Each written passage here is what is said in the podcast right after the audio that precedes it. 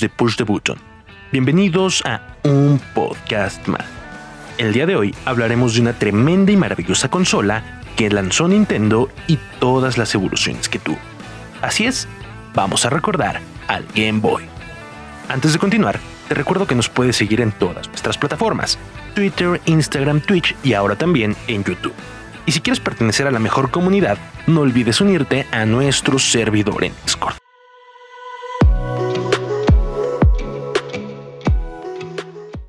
Ahora sí, el Game Boy de Nintendo es el rey de los portátiles. Palabras fuertes dirán algunos de ustedes, pero no podría haber una verdad tan cierta como esta. A pesar de que se vende como consola casera, el Switch ya se ha convertido en la portátil preferida de todos. Tan solo hay que ver el lanzamiento de Animal Crossing para confirmarlo. Siendo honestos, esto no es nada del otro mundo si le echamos un ojo a la historia de la gran E. Con el exitoso lanzamiento del Famicom o Nintendo, tras la estrepitosa caída de la industria a mediados de los 80, Nintendo invadió los hogares del mundo, posicionando a un regordete plomero italiano como la cara del mundo de los pixeles. Pasando de los puestos de maquinitas a las salas de nuestras casas, los videojuegos iban abarcando cada vez más nuevos mercados. Sin embargo, había uno que aún no se desarrollaba del todo. Hablaremos de eso. Antes del Famicom, Nintendo pasó por varias facetas. Hizo barajas de cartas, juguetes electrónicos y por supuesto creó sus propios sistemas de maquinitas. En el departamento de electrónicos, la gran N lanzó una serie de juegos portátiles conocidos como los Game ⁇ Watch. El Game ⁇ Watch fue el primer producto de Nintendo con fama internacional. Hubo varias versiones con juegos diferentes y funciones de reloj con alarma. Posiblemente relacionan el nombre a ese extraño personaje que sale en Smash Bros., el cual era el protagonista de la serie. El Game Watch salió de la innovadora y adelantadamente mente de Gunpei Yokoi, a quien se le ocurrió la idea en 1976 tras ver a un trabajador japonés jugando con su calculadora en un aeropuerto. El Game Watch vendió alrededor de 41 millones de sistemas en todo el mundo. Con el mercado hogareño en la palma de su mano, Nintendo regresaría al concepto de Game Watch y comisionaría al grandioso Junpei Gokoi a crear su evolución. Fue así que inició el desarrollo del proyecto Dot Matrix Game o DMG-1 en 1986. Ese era el nombre que al parecer no cayó en gracia en los empleados de Nintendo de Japón que lo renombraron como Dame Game, con Dame significado sin esperanza, debido a que no le veían futuro. Obviamente esto no le hizo gracia al equipo de Yokoi y a su enajenado equipo de ingenieros, quienes tomando un poco del Game Watch y otro tanto del Nintendo estaban a poco de crear uno de los fenómenos digitales más grandes de finales de los 80. Tras cuatro años de desarrollo, sería el 21 de abril de 1989 cuando Nintendo lanzó su nueva y flamante consola de mano, el Game Boy, cargado con 8 bits de poder. El Game Boy se convertiría en un éxito instantáneo en Japón, llegando a América poco más de un año después. Saliendo a la venta junto a su versión de Tetris, no había forma de escapar de la Game Boy Mania. Con una pantalla LCD de 2.6 pulgadas y una gama de colores que iban del verde claro al verde un poco menos claro, el Game Boy se sentía como un Nintendo chiquito, que no necesitaba una televisión. Obviamente, la consola portátil era inferior técnicamente a su hermano casero. Sin embargo, el poder llevar contigo a donde fuera tus juegos favoritos hacía del Game Boy un must-have para todos los gamers de esos días. La tecnología con la cual fue desarrollado ya era vieja para el momento de su lanzamiento. Recordemos que su desarrollo inició en 1986. Pero la filosofía de Gunpei Yokoi era la de utilizar tecnología práctica y de poco costo, misma que fue utilizada para el Game Watch. Tenía hasta 15 horas de juego por el costo de 4 pilas AA. Obviamente, Nintendo no fue el único en desarrollar su propia portátil.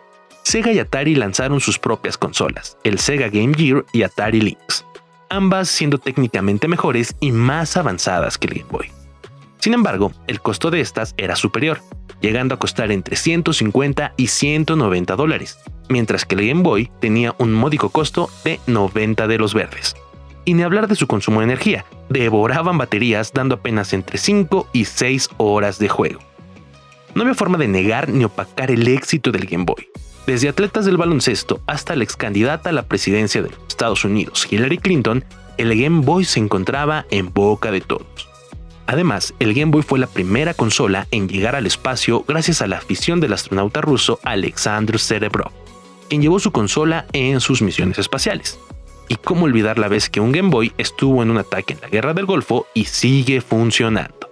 Mientras el Nintendo se dio el paso a la siguiente generación de 16 bits, con el Super Famicom, mejor conocido como Super Nintendo por este lado del charco, el Game Boy se mantenía inamovible, sin competencia que le pudiera hacer los.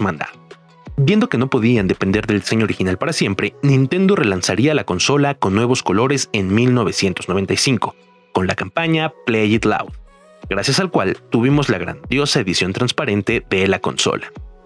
Tomándose a pecho eso de ser la mejor portátil, Nintendo lanzaría el Game Boy Pocket, el cual, además de ser más compacto, necesitaba menos baterías, solo dos pilas AA. También cambiaron la paleta de colores por grises que hacía que fuera más fácil jugar con poca luz.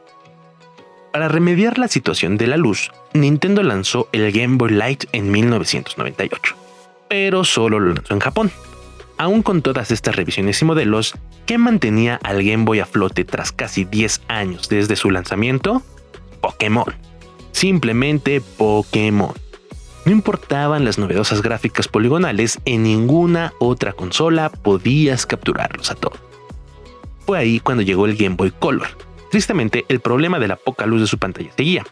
Sí, existían mil accesorios para arreglar el problema de la pantalla, pero si ya habían hecho una edición con luz previamente, era tan difícil aplicar esa tecnología al Game Boy Color. Hablando de accesorios, ese tema es extenso. Pero en resumen, desde su aditamento para jugar juegos del Game Boy en el Super Nintendo, la Game Boy Cámara y por supuesto una máquina de coser, el Game Boy se puede usar hasta como sonar para pescar. Bueno, tal vez exageramos un poco. Pero como todas las cosas en esta vida, el Game Boy no podía seguir igual. Sin importar si ya tenía color o si su tamaño era más compacto, para el año 2000 técnicamente seguía siendo la misma consola que en aquel lejano abril de 1989. Con el amanecer de la era de los polígonos, el siguiente paso era obvio, hacer un Game Boy que fuera un mini Super Nintendo.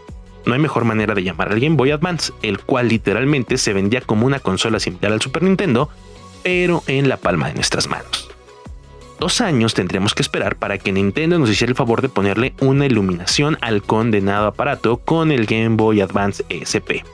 SP es significado de Special Project. Además de ponerle una batería de litio recargable para hacerle competencia a los celulares.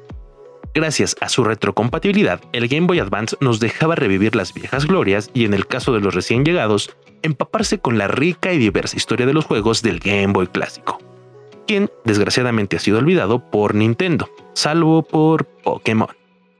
A pesar de la apatía de Nintendo, nosotros nunca olvidaremos esos bellos recuerdos con el Game Boy, jugando en el recreo, a escondidas de los maestros y cazando el sol para poder ver, frotando pilas como plastilina y echándoles aire caliente para jugar unos minutos más. ¿Y tú? ¿Qué recuerdos tienes de tu Game Boy? Si llegaste hasta acá, te agradecemos por escucharnos y te recordamos que nos puedes seguir en todas nuestras plataformas. Twitter, Instagram, Twitch y ahora también en YouTube. Y si quieres formar parte de la mejor comunidad, no olvides unirte a nuestro servidor en Discord. Con un texto de Luis Valis al que puedes seguir en Twitter como arroba Luis Valis, yo soy Leo González de Push the Button y te pedimos que nunca dejes de jugar.